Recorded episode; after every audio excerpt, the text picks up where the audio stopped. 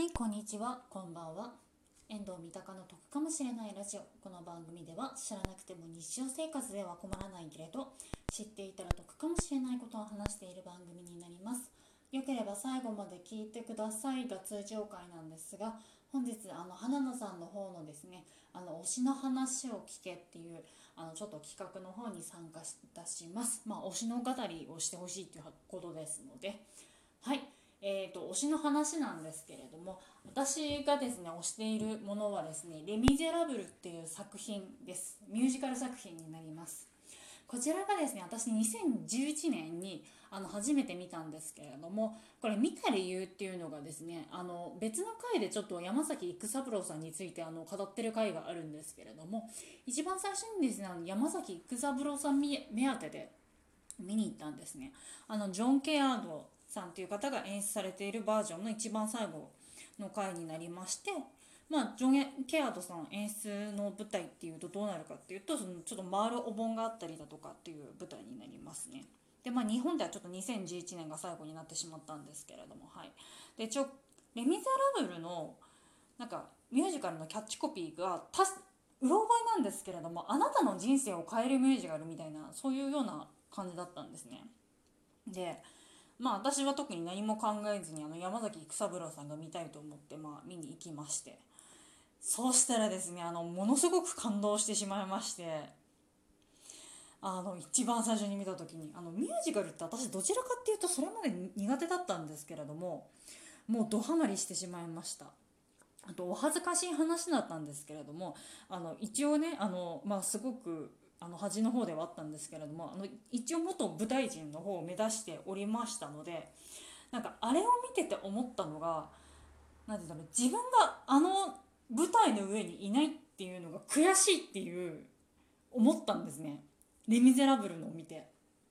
でもそれぐらいなんか自分の中で衝撃を受けましてで衝撃を受けすぎて結局どうなったかっていうとそのジョン・ケアンドさん演出版が見れないからって言ってでまだ2013年にわざわざロンドンまで行きました。2013年だったらまだちょっと見れたんですね。今もう2019年までだったので今はちょっとそのバージョンは見れないんですけれども。でまあ日本が今演出家さんがどなたか、えーとローレンス・コナーさんとあとジェームズ・パウエルさんが共同で演出されていることになっておりましてまあこれはこれで結構なんか面白いんですよね分かりやすくなってたりとかしてすごい面白いんですけれども、まあ、もちろんね2012年にヒュー・ジャックマン主演の映画ももちろん見に行きましたしあの小説までも全部読んでおります。はい、で、まあ、まあそれぐらい推してるんですけれどもあの正直ですね今年もまた見に行ったんですねあの帝国劇場っていう場所にですね「あのレ・ミゼラブル」を。それで思ったことがですね好きすぎてしまって今純粋にちょっと楽しめないなっていう部分がちょっと出てきてしまってるんですよね。何の話じゃっていう話なんですけれどもなんかちょこちょこその演出が変なんか変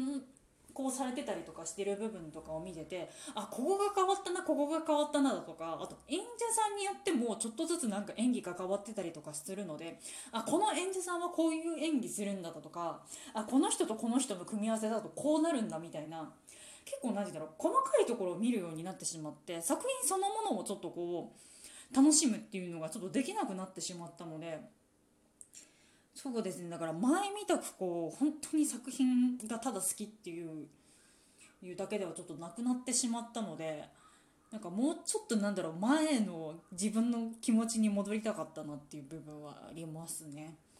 はい、えーと、本日も聞いていただいてありがとうございました。こちらの番組では賃貸物件に関すること旅行に関すること家計管理に関することをですね3本柱に話しておりますのでよければ次回も聞いてください、えーと、最近はですね、まあ、この3本柱ではなくてあの海の向こうの、えーと、キャッシュレス事情っていういう企画をやっておりましてこちらがですね海外からあのちょっと海外在住ですとか海外に在住をしていたトーカーさんをお招きしてちょっとこうキャッシュレス事情を聞くっていう企画の方をやっております。はい聞いていただいてありがとうございました。バイバーイ。